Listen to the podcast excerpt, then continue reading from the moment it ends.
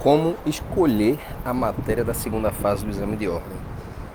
Essa é uma pergunta que eu recebo com frequência e para responder ela eu quero compartilhar um pouco da minha experiência.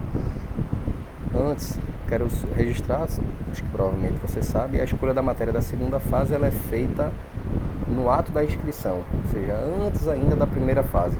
Saiu o edital, você vai se inscrever no exame de ordem, você já tem que optar por qual matéria você vai querer, seja administrativo, constitucional, penal, trabalho, etc. E eu lembro que quando eu fui fazer a minha prova, eu não tinha experiência prática, eu não sabia para onde ia, mal sabia endereçar. Parece exagero, mas é, foi o que aconteceu. Por que, que eu tinha pouca experiência? Porque eu nunca tinha estagiado é, em escritório de advocacia, nem nada relacionado ao mundo jurídico. Nessa época eu já trabalhava, mas não na, na área do direito. E não, não tive condições de atuar em escritório, não tinha tempo disponível, né? Eu trabalhava o dia todo e tinha faculdade no outro período. Então, qual foi a minha, a minha sacada? Fiquei angustiado com a situação, fiquei com medo, né? Uma hora você está comemorando a vitória da primeira fase, aí você, pô, passei e tal, e agora vem a, a segunda fase. Abrindo parênteses aqui, estatisticamente, segundo a, a Fundação Getúlio Vargas, o maior índice de reprovação é na primeira fase. E aí uma especulação minha, talvez seja porque você tem 17 matérias, você tem a, a matérias ali que você não tem tanta, tanta proximidade, né, tanta familiaridade, é, tem toda uma pressão, etc. E na segunda fase você que escolhe aquela que você supostamente tem mais familiaridade. E isso de alguma forma faz que você só foque nela e consequentemente tende a ter um índice de aprovação maior na segunda fase. Mesmo assim, mesmo com esse índice, essa média, fato é que a segunda fase ela é tão difícil quanto a primeira. Ela apenas e, e, e, é diferente, né? Em vez de marcar o X, você vai ter que escrever, fazer uma peça. Se errar a peça, já zera. Isso, isso é extremamente é, amedrontador. E as quatro questões discursivas. E aí eu disse, porra, eu não sei para onde vai direito essa, essa segunda fase. Eu preciso de ajuda, eu não sei escrever, não sei é, responder como o examinador quer. Eu tenho, eu pensei o seguinte, eu, eu sou um vendedor, eu tenho que entregar o produto que o cliente quer. O cliente no caso seria o examinador. Se eu não entrego o que o cliente quer, eu não vou ter o retorno que eu espero. No caso a aprovação. E aí qual foi a minha descoberta? Já que eu não tenho tanta experiência quanto a média das pessoas, partindo do pressuposto que a galera tinha uma noção já, alguns tinham estagiado, por aí vai, eu disse, eu vou fazer, vou treinar, vou fazer simulados, fazer questões mais do que a média.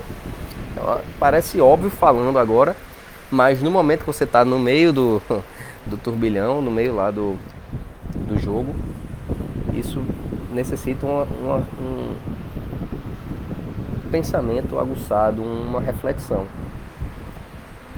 E aí qual foi o meu raciocínio?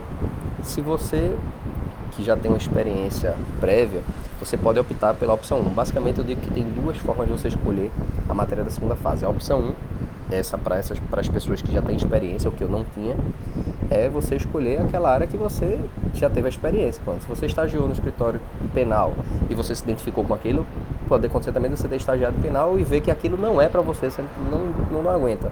E aí você vai buscar outra coisa, aí você vai para dica 2 que eu vou falar já já.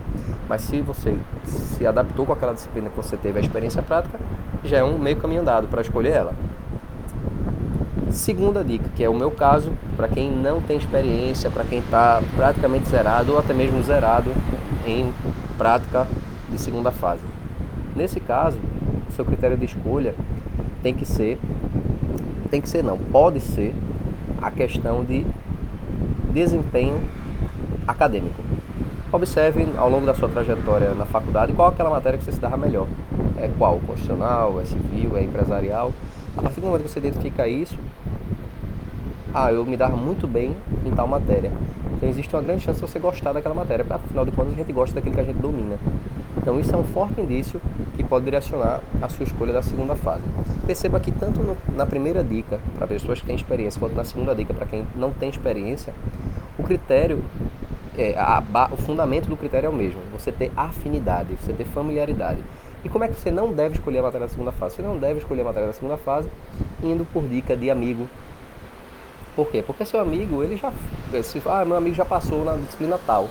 E ele vai dizer, lógico que ele vai é, é puxar a sardinha para essa matéria. Só que quem vai fazer a prova não é seu amigo, é você. Então, se você for na onda dele, pode ser que você não se dê tão bem quanto ele, que dominava aquilo ali, tinha familiaridade, etc. Então, não vá por amigo. Não caia nessa cilada de, ah, matéria tal é mais fácil, matéria tal é mais difícil. Fácil e difícil são conceitos subjetivos. Fácil para quem, difícil para quem. Para quem gosta de direito civil, ela é uma matéria mais fácil. Para quem não gosta, ela pode ser uma matéria difícil. E também não escolha com base em dica de professor. Então, se tem um professor daquela matéria, é óbvio que ele vai puxar também para o lado dele. Quer dizer, a melhor matéria é a minha. Só que o professor, ele está ali fazendo é, é, o seu marketing, não tem nada de errado nisso, mas tenha cautela.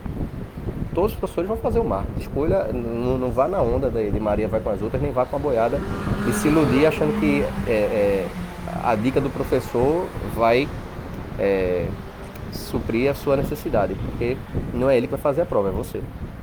Então, a dica é qual matéria que você tem mais afinidade. Ponto final. Familiaridade e afinidade. Seja na área acadêmica ou seja na área prática. Beleza? Compartilha isso com pessoas que estão também nessa dúvida e espero poder ter contribuído resolvendo essa, essa angústia de muita gente e estaremos em breve aqui com mais conteúdo para você. Grande abraço e tamo junto.